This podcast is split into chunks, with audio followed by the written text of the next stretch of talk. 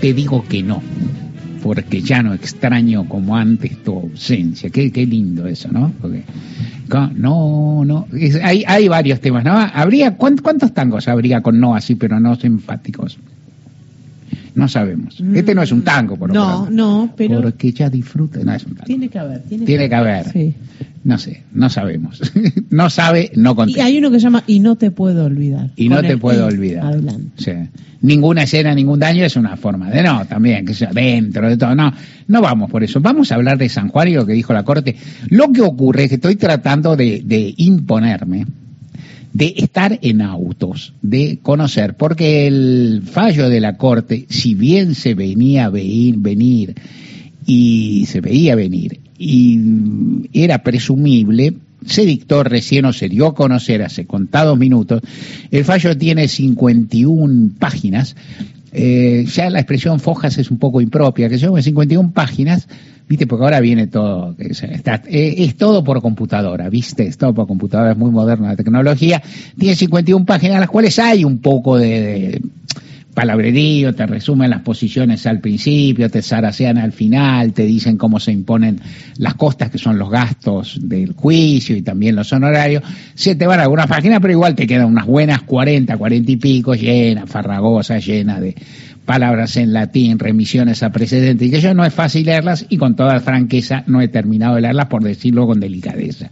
Vos me entendés, salió, se dio a conocer 14.15, 14.30, no hay tiempo, querido, querida, y entonces vamos con lo opuesto. Lo opuesto es que ya se veía venir este resultado y que inclusive ese, la, la perspectiva de que el gobernador Uñac estuviera eh, estirando de más las potestades que le da la Constitución de San Juan, estaba presente tanto que su competidor interno en, la, en, eh, la, competencia por candidato a gobernador del peronismo local, que es nada menos que el ex gobernador y diputado actual José Luis Gioja, defiende esa posición y ha estado en la radio pública rápidamente para hacer saber su punto de vista que también había dado a conocer antes que, él consideraba que Guñac, Sergio Uñac, estaba abusando de su derecho de presentarse y que a la vez la Corte había hecho mal en eh, diferir tanto su decisión e, y entonces trabar el proceso electoral en San Juan y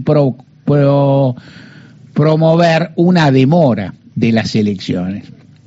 ¿Qué opino yo? Prácticamente lo mismo que el intendente, perdón, que el diputado y exgobernador Gioja, palabra más, palabra menos. A mí me parece que estas cosas son muy discutibles, que estaba muy en el borde la, la posición de Uñac. También me parece que la Corte no debió decidir esto por una serie de cuestiones técnicas que te ahorro. Y sin duda, en caso, en el supuesto de decidirlas, te las ahorro porque son un bodrio, porque son muy trabadas, cuestiones de competencias, macanas, que yo, laberintos, te los dejo de lado.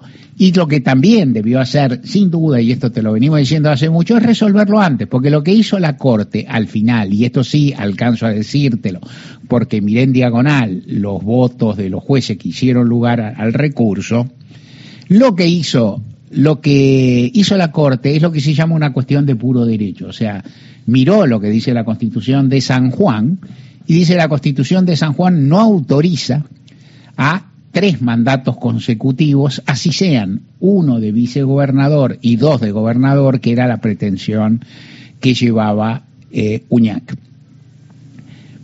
Eh, el texto eh, de nuevo, dejo de lado la lectura fina del texto constitucional. El texto es un poco pícaro porque está pensado un poco para esto y hoy de acá en el camino a la radio, lo cual significa, ah, luego de tomar un café y restando tres minutos para entrar, me acordé de eh, un problema que afrontó, una situación que afrontó en su momento Felipe Solá, que lo tuvo, que había tenido esa, que tenía un problema de discusión parecida en este sentido, con eh, porque él había sido vicegobernador de Rucauf y gobernador luego y quería volver a presentarse, ahí intervino la famosa consulta popular en Misiones, que yo y Néstor Kirchner le dio una orden, le dijo no te presentes, o sea, Néstor Kirchner le dio una sugerencia que no podía rechazar, le dijo no te presentes, le dijo lo mismo Eduardo Fellner, y ahí quedó. Y la cláusula, había una cláusula en la provincia de Buenos Aires que era del tipo de estas cláusulas, o sea, y se llamaba la cláusula Romá, porque Romá había sido vicegobernador de Eduardo Dualde, Valito Romá. Y lo que no me acuerdo, te confieso, seguro que aparece un oyente que sí se acuerda, y te confieso que no me acuerdo porque todas estas memorias afluyeron a mí, si no, no, no tendría derecho a decírtelo y así más o menos, afluyeron a mí prácticamente viniendo a la radio y escuchando esto. Lo que no me acuerdo si la cláusula a favor de Román o en contra. ¿No? O sea, decir, sí, la cláusula del vicegobernador, que luego era gobernador y que estaba en la constitución bonaerense, que no era para Felipe Solá, que le era previa, era para darle un espacio a Román o para negarse. Yo creo que era para favorecerlo, porque, pero no me acuerdo porque Román había sido vice de Dualde, pero también habían reñido un poco y nunca se acuerda uno. En todo caso, estas cláusulas que dan vuelta son discutibles, pero también es discutible, y esto es lo que me parece y ya te lo he dicho alguna vez, pero vuelvo sobre eso, que debe subrayarse, que tiene que haber algún criterio orientador respecto de cuánto se mete la Corte, en criollo, cuánto se mete la Corte en las elecciones. O sea, cuánto se mete. Y entonces vos me puedes decir, si está prohibido, ¿qué debe hacer la Corte? Bueno, si está prohibido, el recurso está bien presentado, en tiempo, en forma, y por quien tiene derecho, la Corte podría intervenir. Pero, en caso de duda, esto es lo que pienso muy fuertemente, y esto es lo que está eh, muy en debate en estos días. En caso de duda, la Corte no debe intervenir. Y en caso de duda acerca de qué resolver, la Corte debe resolver a favor del derecho de las personas de ser candidatos y de los pueblos, en segundo lugar, de votarlos. ¿Por qué pienso esto? Porque el derecho se organiza así. Se organiza con lo que nosotros, al presidente Alfonsín, yo me acuerdo, he charlado más de una vez con él, lo usa siempre, llamamos los abogados, llamamos presunciones. La ley establece, bueno, ¿qué pasa cuando no se sabe? Cuando no se sabe, la ley dice que una persona acusada penalmente es inocente y listo. Cuando no se sabe y chocan dos autos, el que inviste de atrás en principio tiene culpa, el otro tiene que demostrar. Es así. Entonces, y en todos los casos la ley prevé, y en esto que tiene que haber amplitud de criterio, porque porque para mi ver el principio democrático, el principio de elegibilidad, elegibilidad es más potente que el principio republicano que es, te insisto, más discutible. La Constitución argentina establece para su gobierno la forma representativa republicana federal. Van las tres palabras juntas. Y representativa quiere decir básicamente que la gente vota y que la gente tiene derecho a presentarse para ser votada. En sentido muy amplio, porque esto es lo que, estos son los principios que nutren un sistema democrático, porque hay algo me repito, pero merece machacarse, está que es la gente tiene derecho a decidir y la mayoría de la gente tiene derecho a presentarse en elecciones. Es así. Y hay que procurar que el derecho, deber de votar, sea lo más extendido posible, obviamente cumpliendo ciertos recaudos bastante básicos que establece la legislación y a partir de ahí defender el derecho de los ciudadanos, que es dual es a votar y es a poder presentarse ante la ciudadanía y poder votar. Cuando te dicen Cristina lo puso Alberto, se están salteando que Cristina lo puso Alberto y Alberto lo votaron chiquicientos millones de personas.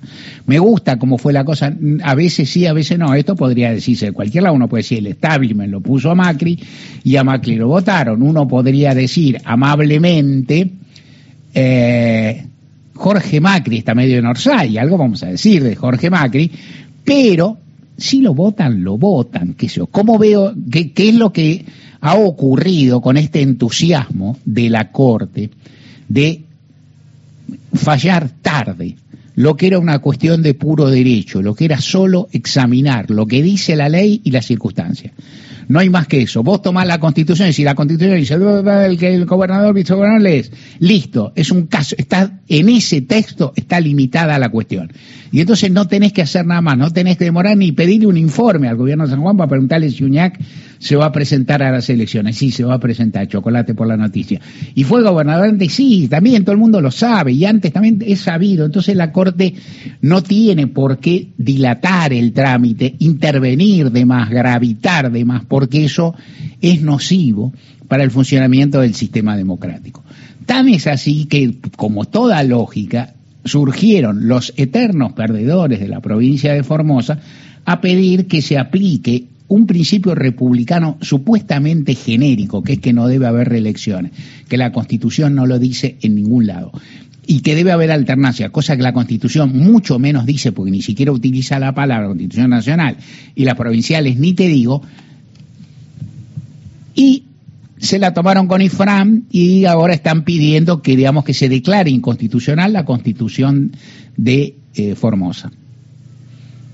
Se declara inconstitucional la constitución de Formosa, estoy diciendo bien, sí, inconstitucional la constitución de Formosa a la luz de la constitución nacional. Un mare magno, a vos te parece trabado. No es imposible, técnicamente pues es una locura, es un nivel de intervención muy alta. Vuelvo sobre lo mismo, porque a veces se olvida en el camino.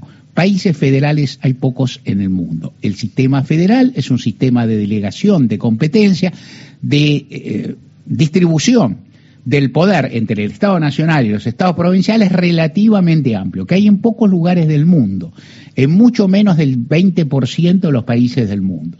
Sistemas con voto obligatorio, voto derecho de ver, voto obligatorio, hay pocos en el mundo. Entonces la Argentina tiene un sistema particular que otorga bastante poder a las provincias y mucho poder y deberes a los votantes.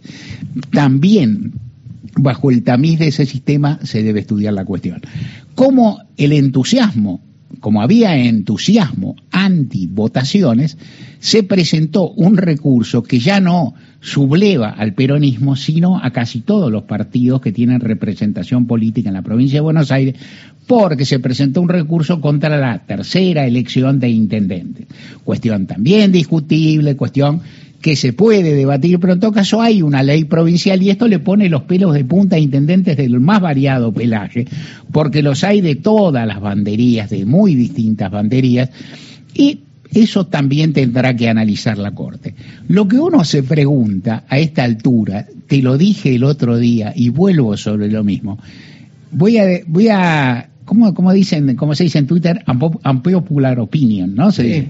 Unpopular, unpopular opinion. Te van a decir otra vez en inglés, Mario. Otra vez en inglés, English, English, como siempre. Bueno, unpopular. ¿Qué es unpopular? Unpopular opinion es adelantar opinión, o sea, spoilear. Este, no, eh, ¿cuál es la opinión? Yo creo que con, con, este criterio general que tengo, estirando un poco, yo creo que al ciudadano Jorge Macri, a pesar de lo extraña que es su candidatura, a pesar de lo chocante, inclusive la lógica legal, que un intendente en ejercicio de un de una municipalidad de la provincia de Buenos Aires aspire a la, a la jefatura de gobierno porteña, yo creo que habría que dejarlo, pero habría que discutirlo porque si le discuten a todo el mundo, en todo el país, en, toda la, en casi todas las provincias, acerca de esto, bueno, Jorge Macri tendría que estar discusión. Es más, bajo los severos parámetros que estaba aplicando la Corte Suprema de Justicia, al bueno de Jorge Macri le tendrían que cortar la cabeza o le tendrían, digamos, lo tendrían que deslegitimar como candidato. ¿Qué está pasando? Se preguntan unos y otros. ¿Habrá alguien preparando un, ¿habrá alguien preparando un reclamo para esto? Y uno podría decir, bueno, por ejemplo, eh, tal vez los peronistas que protestan tanto contra estas intervenciones tendrían que ser cautos y no, y no pedir, ¿no? Es decir, pedir aquello que cuestionan en otras cosas. Tal vez alguna otra persona podría hacerlo, también podría ser un testaferro, los peronistas, alguien. Igual si a la Corte le plantearan esto, la Corte estaría en un problema serio tendría que amacarse mucho para defender la candidatura del Jorge Macri. El fallo de la Corte lo, lo dictaron, se dictó por una mayoría estricta, o sea, mayoría de tres miembros, o sea, votaron eh, Carlos Rosenkratz, Horacio Rosati y Juan Carlos Maqueda. Lorenzetti no votó por un tecnicismo porque había resuelto algo en una cuestión previa. En general, Lorenzetti está en contra, es, una especie de minoría automática versus la mayoría de tres, y así queda resuelto. Seguramente en estos días, eh, Uñac, que se veía venir esto, le había planteado a la Corte que resolviera pronto, cosa que, ah, eh, conociendo un poco la política, cabe suponer que ya tiene resuelto cómo será, cómo se conformará la fórmula de, su sector del peronismo en la, en la ley de lemas y que tiene ganas de que las elecciones sean pronto a esta altura, fin de junio, principios de julio, calcula uno, no, no mucho antes, porque bueno, todo tiene que ser preparado y todo tiene que tramitarse. Seguiremos con esta cuestión. Habría que ver, hay alguien, si yo fuera abogado y estuviera laburando, me ofrecería para plantear el caso Jorge Macri en la Corte, no. Porque si yo fuera abogado no haría esas cosas. Mira lo que te digo. ¿Seguro? No sé, qué sé yo, depende.